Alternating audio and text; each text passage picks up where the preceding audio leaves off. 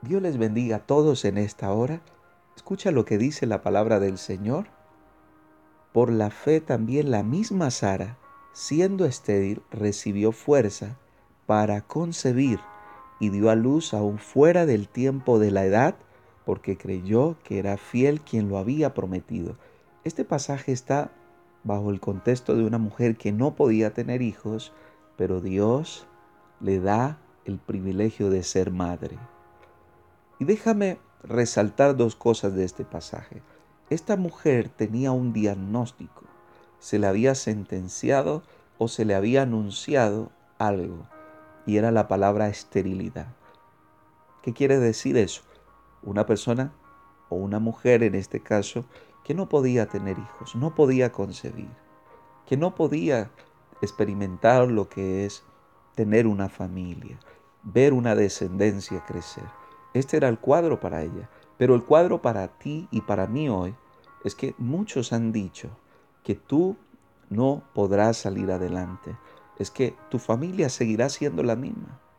Que esa pobreza seguirá de unos a otros, pero que no podrán surgir, que no podrán progresar. Es una sentencia que se ha marcado. Que tus hijos, que tus nietos eh, vivirán haciendo lo malo y no lo bueno. Pero déjame decirte, lo que Sara hizo aún en medio de una sentencia como esta, de un diagnóstico como este, es que Sara no dejó de creer. Y hoy, si tú no has creído en el Señor, empieza a creer en el Señor.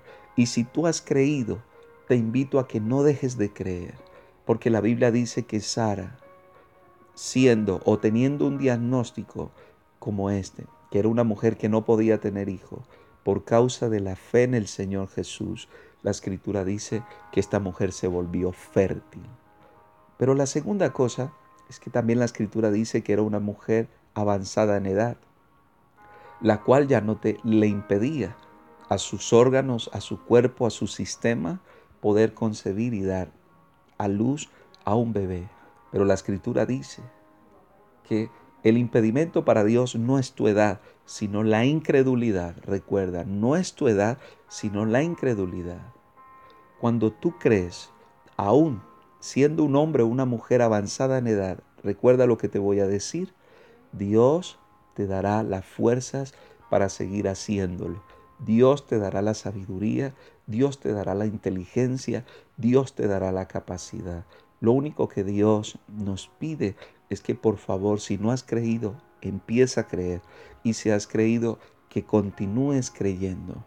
Porque en cualquier momento la gloria de Dios se manifestará a todos aquellos que han aguardado, que han esperado, que han creído.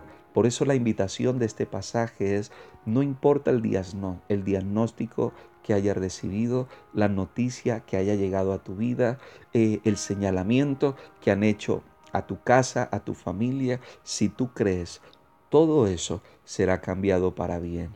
Y lo que un día estuvo al revés, ahora estará en orden y en bendición para ti y para toda tu casa. Guarda esta palabra, atesora en tu corazón, cree en el Señor Jesucristo y serás salvo tú y toda tu casa. Dios te bendiga.